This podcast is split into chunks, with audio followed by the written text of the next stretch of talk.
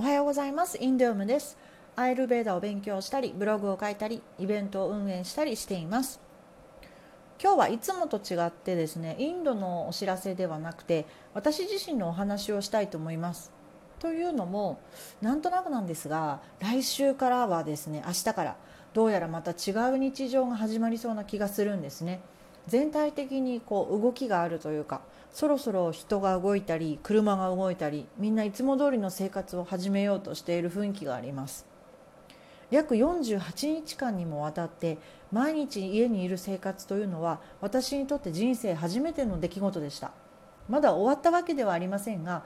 えー、なんか明日からですね人がこう動く気配がいつもより多い気がします。これは間違いなく人生の転換期になっていますしその中でもこれから続くだろうなと思うこの時期に新しく始めたことこれらを紹介したいと思います。1つ目がオンライン飲み会、えー、飲み会というのは名ばかりで、まあ、あのズーム飲みってよく言われてるんですけどもあのオンラインを通じてですね、えー、ウェブ上で、えー、ビデオを通して皆さんとおしゃべりするんですが旦那さんがお酒を飲まない上に夜外出するのを嫌がるので結婚後はあまり外を出歩いたりしないようにしてました。そのおかげで、まあ、私自身は人と話す機会というのがちょっと減ったんですね結婚後オンライン飲み会と称してお酒を飲むことはまあ、まあ、少ないんですけどもこれを行うことによって今までは違った人たちとつながることができました。これは皆さんにも思い当たることがあるかもしれません。そのオンラインでですね友達が増えたとか会議をやったりとかそういうリアル以外でのつながり方これがおそらく皆さんの中でも新しいものになったんじゃないかなと思ってます。はい。2つ目は音声配信です。これもコロナウイルスがきっかけで始めたことなんですが最初はラジオタクさんの企画で5日間の音声配信を続けると Amazon のギフト券がもらえるという、えー、企画があったんですね。でこれを欲しいと思いまして、まあ、そういうやましい理由からだったんですが見事に5日間継続してその後もこうしてノートに原稿を書きながら音声配信を続けています。アーユルヴェーダの小さな小さなトリビアが家事や、えー、通勤の時の、えー、隙間時間にですね聞くことによってお役立ち情報となればいいなという思いで、まあ、こうやって続けさせていただいてます。3つ目はですねオンラインコースそして動画という部分でインドでアイルベーダを学ぶという私のこの12年間やってきたノマダシアという事業のコンセプト。これがですねまさかの飛行機が飛ばない。日本人がインドに入れないという事態になりまして必然的に迫られたんですけどもオンラインクラスということです。もともとはやろうと思えばできていた。要は材料は揃っていましたのでえー、いつでも始めることができたと思うんですがもうこの、え、コロナウイルスがきっかけで今やらなくてどうするという気持ちで、まあ、格闘しながら運営しています。ですが、まあ、いろいろと難しいことがありまして動画の編集とかですねそれから SNS の連動というのも、まあ、このためにいろいろ勉強したりしています。一番最初に言いましたオンラインミーティングなんですけども Zoom 飲み会と言われるものなんですがこれからはアーユルベーダつながりでおしゃべりとかヨガやそれからノバダシアの受講生の皆さんで、えー、企画してみたいと思っているんですね。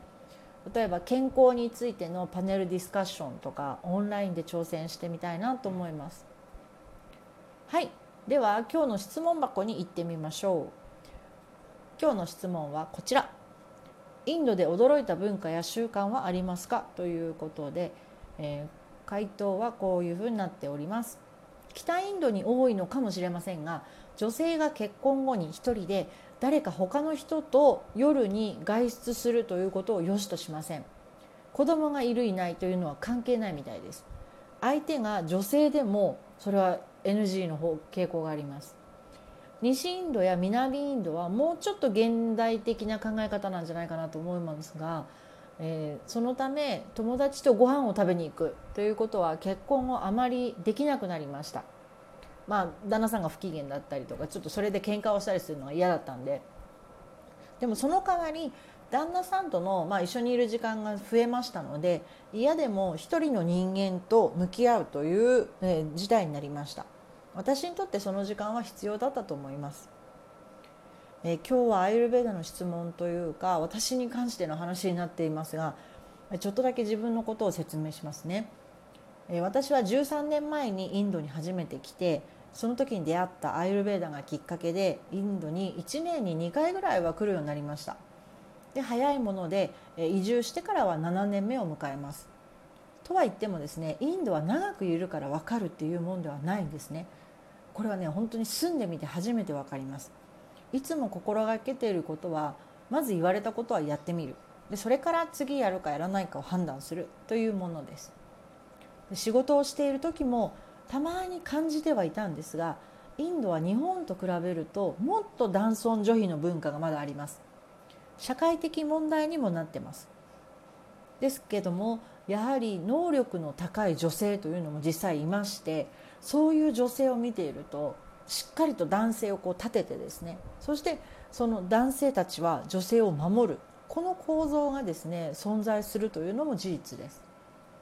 質問者さんの回答に挙げた、まあ、男尊女卑要は結婚をですね例えば外に出ちゃいけないっていうような感じの部分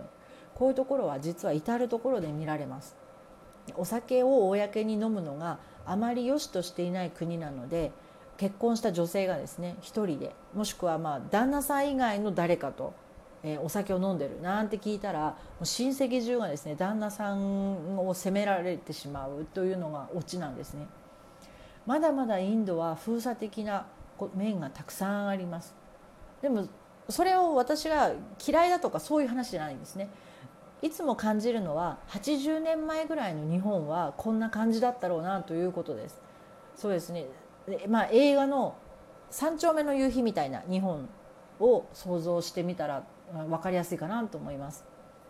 他に驚いた文化としては例えば子どもの頭を左手で触ってはいけないとかまあ、ヒンズー教徒にまつわる文化が多いんですけども身近なものだと夜掃除をしてはいけないとかで義理のお母さんがかなり虔虔なヒンズー教徒なので、ね、断食とかお祈りとかは欠かせません。で嫁は本来それを継ぐ必要があると思うんですけども外国人にはですねちょっと理解に苦しむものっていうのもいろいろあります。いろんな妥協をしながらですねあちらのご家族も私を家族として受け入れたということを本当に今でも感謝してますし、まあ、今これからずっと続くわけなんですがせっかくインド嫁として立場にこういう立場にいるわけなので皆さんにもいろいろな話が紹介できるようにしていきたいと思います。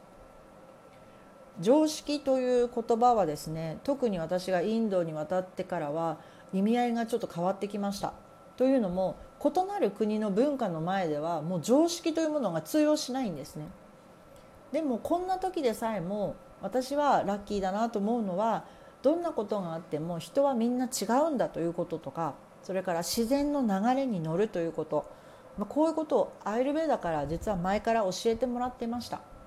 文化の違いとか考え方の違いでトラブルが起こるようなことがあってもアイルベーダのこの根本的な考え方のおかげで乗り越えられたような気がします。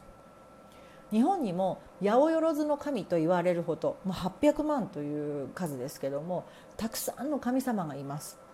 また昔々の日本というのはアイルベーダにすごくよく似た考えが日本にも存在していたなというふうに思っています。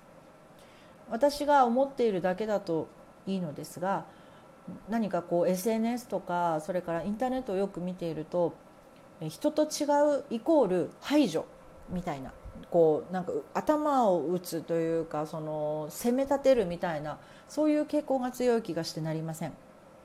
コロナウイルス感染者が1日にいきなり100人以上増えたからってそれは間違いだろうみたいな感じで非難をしても感染者数は減らないしそもそも正確に数えられてたらもっと管理もできてるはずなんですね。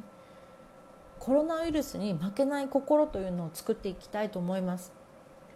そのためにはアイルベーダの考え方が分かるとこんな世の中でもそれからいろんなことがあったとしても元気にハッピーに過ごせる方法が見つかると思うんですね。殺伐とした世の中に疲れて疲れてしまったらぜひどうぞインド映画を見てください。これも一つの予防だと思って。興味がある人は日本で吹き替え版も出ているそうなのでいろいろですねインド映画、巷で流行ってるみたいですけどもどうぞご覧になってみてください、えー、私が今ノートに、えー、リンクを貼っているのは「バーフバリ」というインド映画史に残る大ヒット作です。もうツッコミどころ満載でもう勢いもあってラブロマンスもあって非常に楽しい、えー、もう大作となってますのでぜひぜひどうぞ見てみてください。はいそれでは、えー、また今週も頑張っていきましょう今週も素敵な1週間になりますように。